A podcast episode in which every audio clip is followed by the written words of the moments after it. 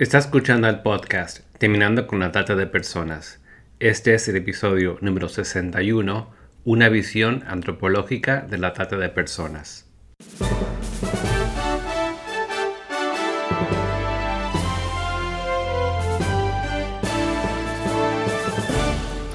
Bienvenido al podcast Terminando con la Trata de Personas. Mi nombre es Gilbert Contreras. Y mi nombre es Virginia Contreras. A través de nuestros episodios, que se emitirán cada dos semanas, buscaremos empoderarlo a usted con herramientas para estudiar el asunto, ser una voz y hacer una diferencia para terminar con la trata de personas. Buenas tardes Virginia. Buenas tardes Gilbert. Hoy tenemos un invitado, ¿no? Sí, así es. Nuestro entrevistado es Xavier Grania Fernández, diplomado en Biblioteconomía y Documentación, licenciado en Antropología Social y Cultural y máster en Investigación Antropológica y sus aplicaciones. Ha participado en proyectos de cooperación internacional y actualmente realiza voluntariado en la ONG Fiat Gracia. Adelante con la entrevista. Buenas tardes, Xavier. Buenas tardes. Tomamos contacto contigo en esta tarde porque nos interesó mucho eh, un artículo que escribiste eh, que se titulaba Una visión antropológica del COVID-19. Y antes de empezar tal vez a ahondar el tema de la visión antropológica de la trata de personas, no sé si podrías hacer un resumen y comentar algo al respecto a nuestra audiencia. Respecto al COVID-19. Sí. Bueno, aquí en España hay mucha incertidumbre y el, modelo que se ha adoptado de, confinamiento y de gestión mm, todavía está pendiente de, evaluación. El artículo que había escrito era un poco buscando algunas referencias en países a los que no solemos eh, mirar para gestionar este tipo de crisis. Generalmente en España pues, se suele mirar hacia el norte de Europa o, en este caso se miró mucho al modelo que se adoptó en, Italia. Pero em, buscando bibliografía interesándome un poco por cómo se había gestionado en, otras áreas a las que no miramos, pues leí algunos artículos sobre la gestión del ébola en África y también sobre la gestión del, virus Nipah que se, que se hizo en, India, concretamente en el estado de, Kerala, al sur, y donde había una, una, característica común entre esos dos lugares. Y es que eh, las autoridades sanitarias tenían mucha dificultad para que la gente asumiese las medidas, para que la gente eh, acatase las órdenes del gobierno por cuestiones históricas y, culturales y se decidió contar con la participación de, la comunidad, eh, es decir, líderes de, poblados, eh, líderes de iglesias, líderes religiosos, líderes de opinión, y fue efectivo porque estas personas, estos, eh, estas personas que están un poco al frente de la comunidad, pues eh, conocen mejor la, particularidad y cómo hacer la ayuda y, la, asunción de las medidas eh, mucho, más, mucho más efectiva. Se contó con la, participación de este tipo de personas y a partir de ahí hubo, un cambio importante. también, em, también fue importante el hecho, por ejemplo, de en África eh, la gente cuando, cuando se enfermaban era común que acudiesen a los métodos de, sanidad tradicionales, bueno, a, remedios eh, bueno, propios de, sus culturas, ¿no? en lugar de hacerlo en, los cauces sanitarios eh, habituales. Y eso también era, perjudicial. Y bueno, decidieron fortalecer su, sistema sanitario de cara, de cara a epidemias y creo que África, a, día de hoy, eh, el total de África no supera los, los 1.500 fallecidos, cosa que en España, con una población de, 45 millones, estamos por encima de los 24.000. Es, es significativo esto. Claro. Y en India ocurre un poco lo mismo. Se duda de las cifras porque todavía no hay tampoco eh, test masivos eh, cifras globales en el país, pero eh, creo que la cifra no alcanza tampoco los mil, mil fallecidos. Eh, en cualquier caso, bueno, creo que ese modelo de, participación comunitaria, de contar con, con líderes de opinión, con los líderes de las iglesias, con eh, ONG, líderes vecinales y gente que conoce muy bien su entorno, que tiene mucha capacidad de influencia y de penetración en, sus comunidades, puede ayudar, puede ayudar mucho a, la gestión de la, de la, crisis. Y creo que también es el, creo que también estás apuntando a la importancia de tal vez contextualizar un método de prevención o de cuidado, ¿verdad? Y no aplicarlo tan eh, globalmente sin tener en cuenta cada circunstancia y cada población, ¿verdad? Efectivamente. Lo primero que preocupa es eh, tener medios sanitarios para, afrontar la epidemia. Aquí en España está sucediendo que eh, ante la, avalancha de, contagios, el sistema sanitario no estaba preparado. Entonces faltaban mascarillas, faltaba material sanitario, respiradores, y esa es la, prioridad. Mm.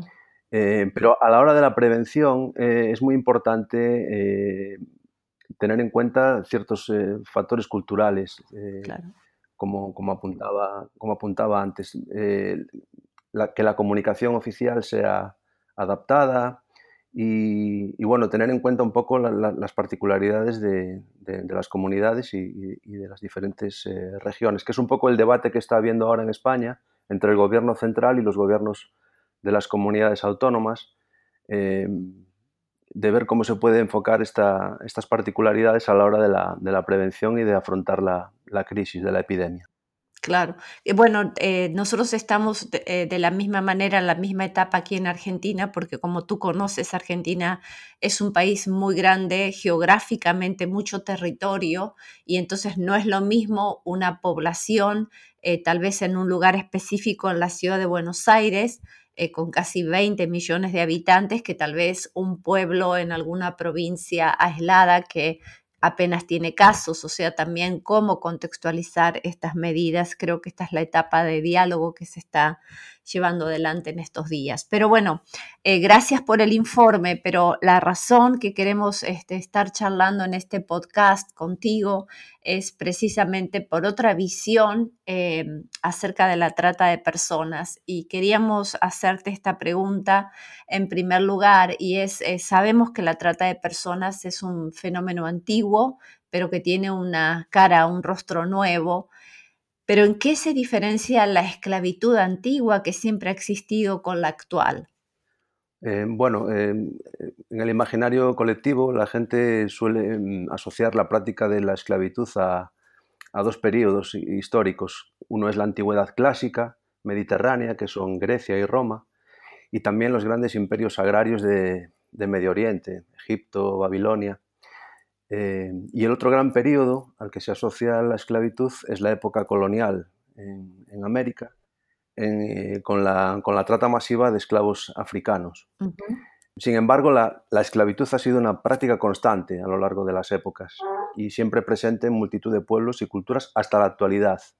Mm, basta decir que mm, el último país en iniciar la abolición legal de la esclavitud fue Mauritania, en el año 1981, y todavía está por matizar. Es un proceso que todavía no ha terminado de, definirse. Eh, creo recordar que la última resolución al respecto es del año 2007.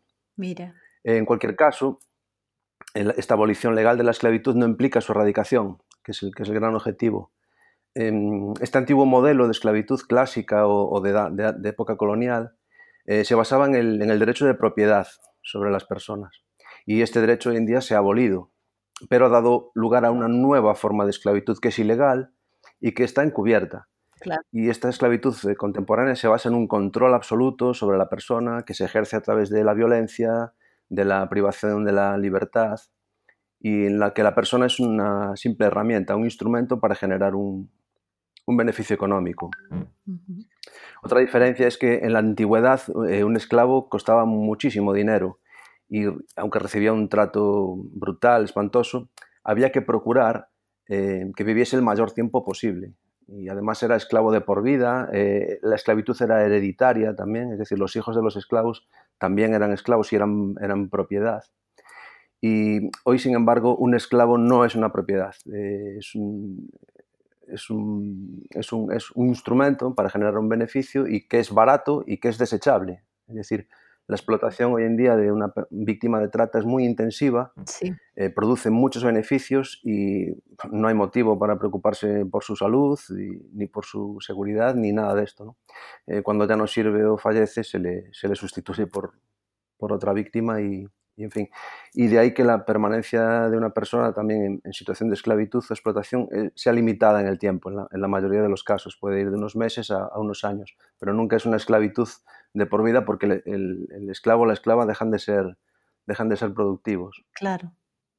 Sí, justamente en, en, una entrevista que una vez eh, tuvimos acceso de uno de estos que forman parte de las pandillas en un lugar en California que usualmente vendían drogas, pero luego empezaron a vender niños y decían, bueno, es que en realidad la explotación sexual de un niño es muy limitada porque se enferman y bueno, son descartables, como tú decías. Eh, sí, efectivamente, hay, hay, factores que hacen que, que, esté limitado en el tiempo. Ocurre también pues, eh, con la explotación sexual, por ejemplo, en, en Tailandia, en el sudeste asiático, por ejemplo, donde mm, desde el norte del país reclutan o captan, perdón, a, chicas jóvenes y que tienen también un, tiempo limitado de, explotación, porque bueno, envejecen y sobre todo porque muchas enferman, eh, sobre todo de VIH.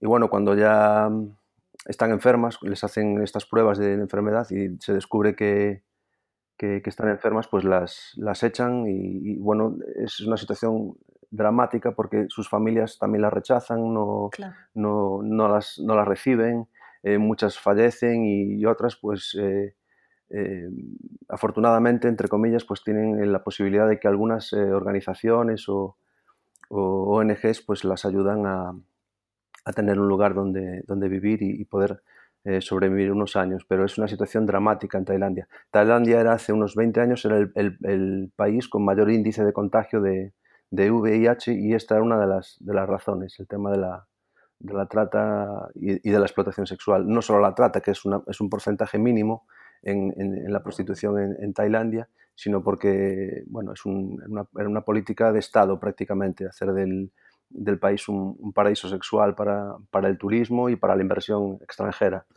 ¿Qué patrones culturales podrías comentarnos que fomentan la explotación de los seres humanos? Los aspectos culturales dependen de, cada contexto, en cada región o, en cada país. Puede ser em, la diferencia étnica o, religiosa que haga que algunos miembros privilegiados de la sociedad se establezcan como dominadores y sometan explotación a miembros de otros grupos étnicos o religiosos minoritarios. Esto ocurre, por ejemplo, con algunos grupos cristianos que son sometidos por musulmanes en Pakistán también ocurre con, población negra africana que está sometida por, árabes en, Mauritania. Eh, y bueno, eh, otro ejemplo que favorece la explotación es el sistema de castas en la India, donde existe la servidumbre por, por deuda, perdón, y donde generalmente son los miembros de, castas inferiores los que sirven a miembros de, de, castas superiores. Además, en estos países eh, donde la deuda es hereditaria ocurre un suceso dramático, que es que hay niños huérfanos que heredan la deuda de sus, de sus mayores, de sus padres. Entonces niños con 12, 14 años eh, asumen unas deudas que no van a poder cubrir en, años de trabajo, o sea que prácticamente están encadenados a, la servidumbre por deuda.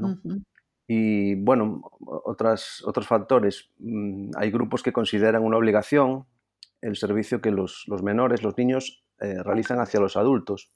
Y esto eh, se aprovecha para, dar una cobertura moral a la, explotación infantil, una, justificación. Eh, también hay culturas en las que, bueno, culturas patriarcales y, machistas que siguen eh, practicando la, la, compra de la esposa, generalmente una, menor. y bueno, esto también está tipificado como un, como un ejemplo de, trata de seres humanos. En fin, hay multitud de ejemplos culturales eh, que generan este tipo de situaciones. Pero en términos generales, eh, los factores más importantes a la hora de que se produzca esta, esta trata eh, suelen ser económicos, sociales o políticos, que son factores que son un caldo de cultivo ideal para la trata de seres humanos, independientemente de, de, los factores culturales. Y el principal factor que, se considera es la desigualdad, la desigualdad económica y, la pobreza, la pobreza extrema. Eh, donde hay personas con hambre y con necesidad, eh, hay posibilidad de una víctima potencial de explotación y bueno, es un, es un, es un lugar de, donde las mafias pueden captar muy fácilmente a este tipo de, personas. Luego hay países en los que hay una importante eh, corrupción política y policial, en los que las autoridades o algunas autoridades se benefician de las redes de trata, hacen negocios con, con las redes de traficantes y bueno, eh, se dejan sobornar, miran para otro lado, eh, en fin, se dan estas situaciones también. Otra cuestión es la, vulnerabilidad que generan los conflictos bélicos, em, especialmente en, estos casos donde hay un, flujo migratorio de refugiados de, una zona de conflicto a, otra, y donde las mafias sacan beneficio pues, eh, vendiendo sus servicios para poder trasladar personas de, un lugar a otro, eh, eh, esclavizando mujeres, niños vendiendo seres humanos, en fin, esto es, eh, es terrible. ¿no? Además del, drama y del desastre de la guerra, personas que huyen eh, se ven sometido, sometidas a este tipo de, de, prácticas y bueno, tenemos el ejemplo reciente de la guerra de Siria. Sí. Eh, sucede también en casos de catástrofes naturales, por ejemplo, se me ocurre el, terremoto de Haití, donde han quedado muchísimos huérfanos que son acogidos por, adultos que les dan una cobertura, digamos, legal o, paternal, entre comillas, pero que los someten a, trabajo doméstico, a cambio de manutención, y bueno, a veces, a veces ni eso, ¿no? No hay cuidado médico, no hay, no hay detención y muchas veces ni hay educación ni posibilidad de asistir a la escuela. E incluso en algunos casos pues acaban siendo abusados o explotados. Y en general, eh, estas situaciones de vulnerabilidad extrema favorecen la explotación de seres humanos eh, son un, lugar, una situación en la que las redes de, mafia, los traficantes, pueden sacar mucho partido de esto.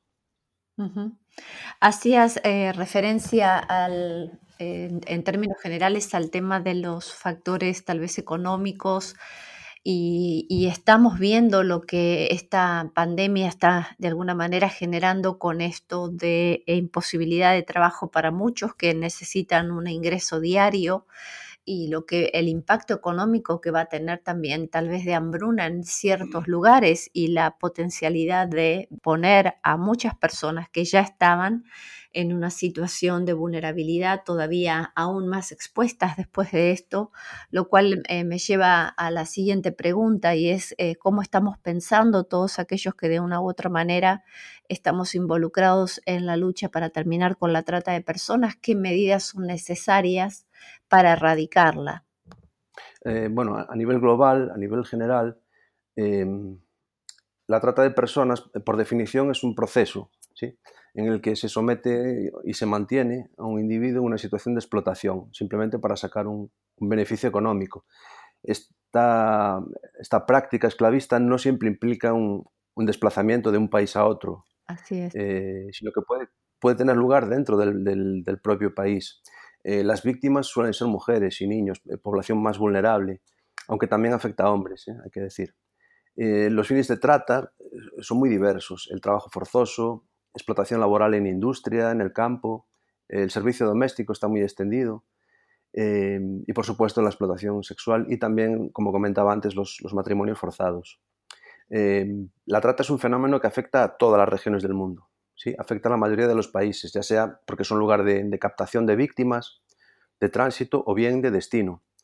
Y aunque existe un marco jurídico legal, los estados deben asumirlo, deben ratificarlos para poder dar pasos hacia la eliminación de, estas prácticas. Sin embargo, hay controversia y diversas opiniones mm, por definir qué prácticas concretas deben ser consideradas como trata y, cuáles no. Y ocurre que muchos de los estados no están dispuestos a asumir la, obligación de, aplicar algunas medidas. Mm.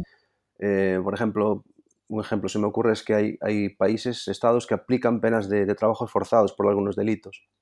Y esto, por ejemplo, pues quedaría en cuestión si se podría incluir dentro ¿no? de la tipificación de, explotación.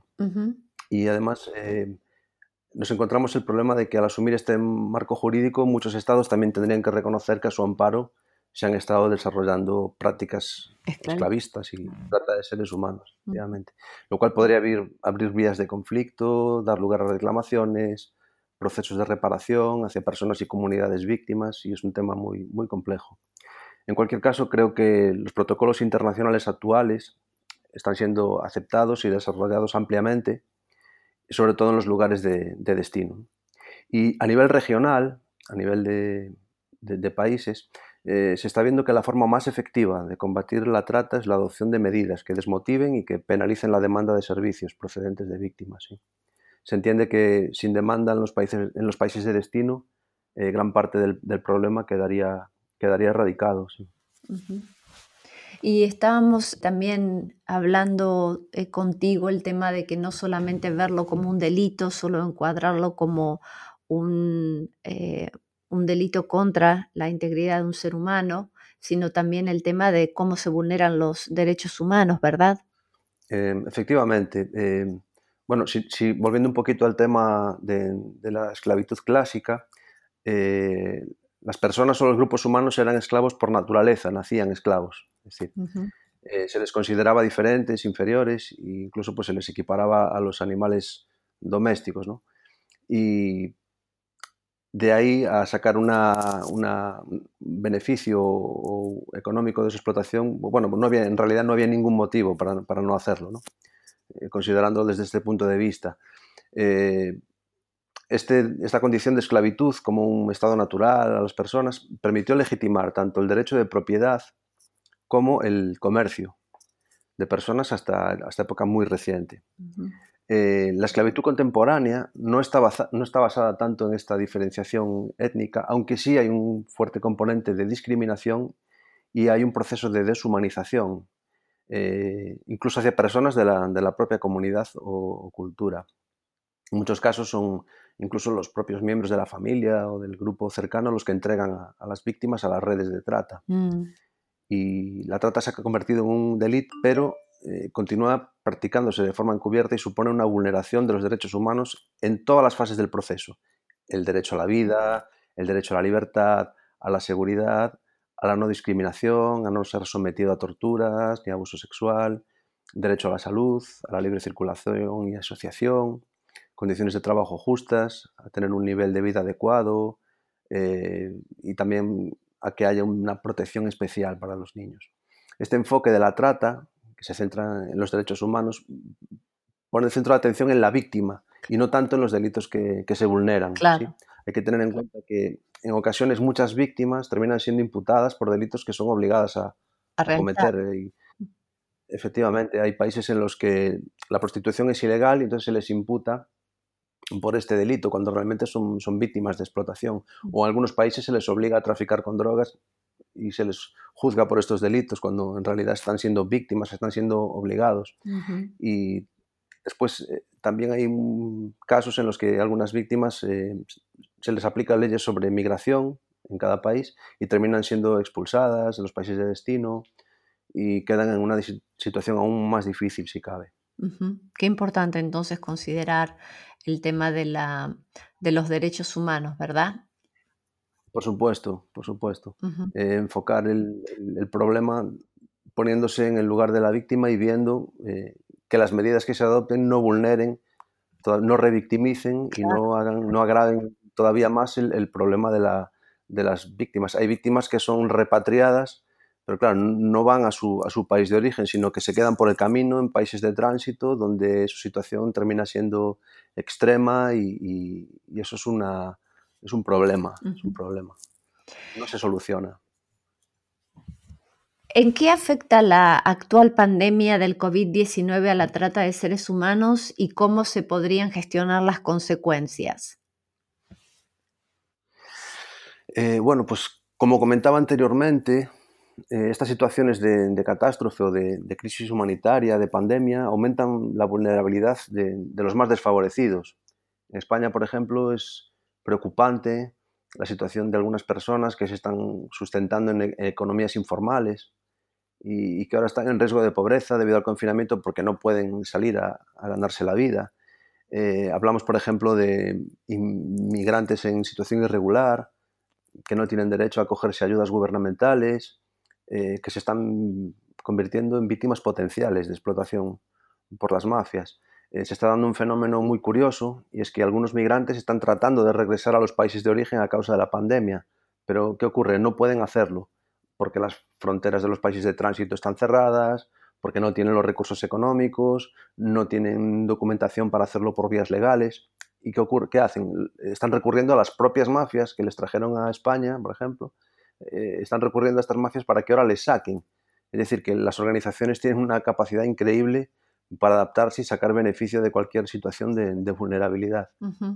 Es preocupante también eh, ahora con la pandemia la situación de mujeres prostituidas que están siendo obligadas a continuar ofreciendo servicios, arriesgando su salud hasta el límite eh, o haciéndolo de, forma telemática, eh, con videoconferencias, con chats. Es, increíble la, capacidad de, adaptación que tienen los explotadores para seguir sacando rendimiento.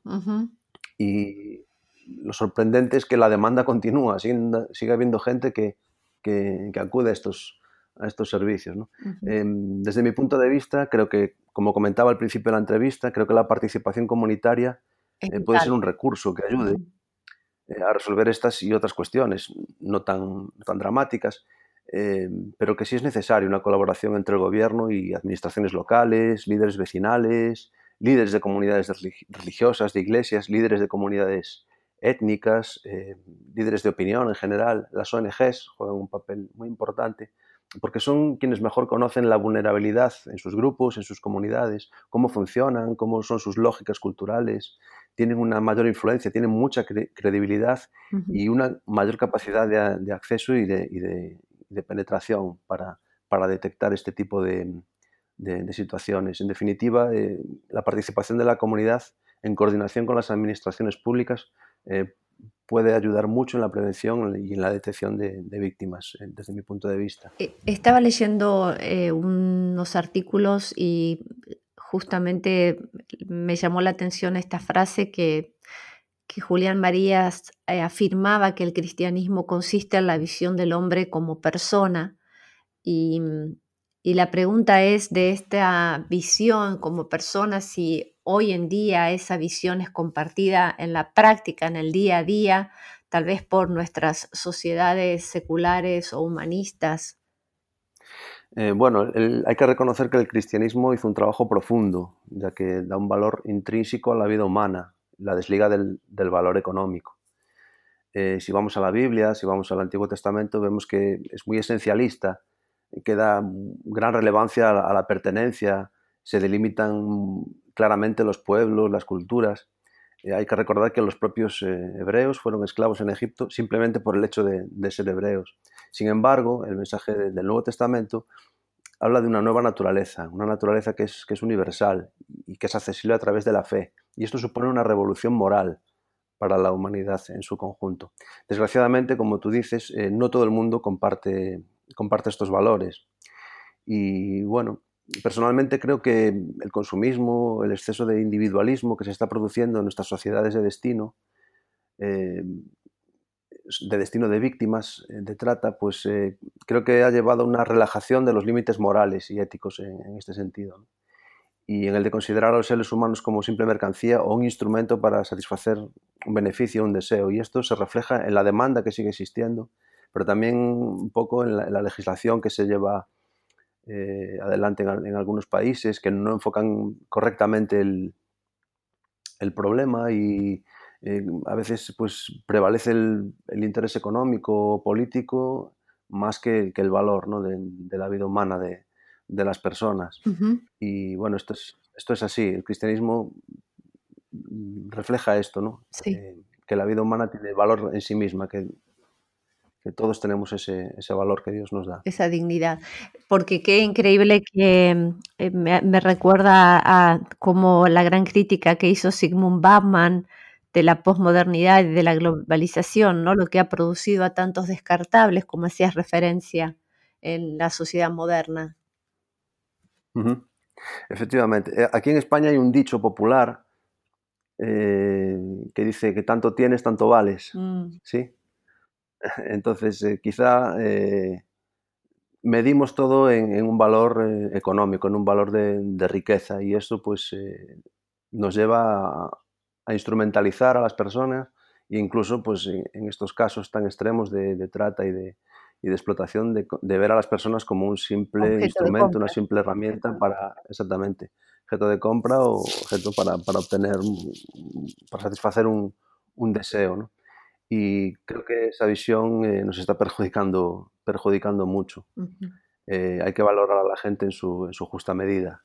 Y bueno, creo que el cristianismo tiene mucho que decir eh, en este sentido. Ya lo hizo a finales del siglo XVIII y en el XIX con la abolición de la, de la esclavitud, en, el que la mayoría de los, de los de la esclavitud tradicional, quiero decir, sí. en, la, en, la, mayoría de los activistas pues pertenecían a, a iglesias y estaban muy interesados en terminar con este tipo de, prácticas.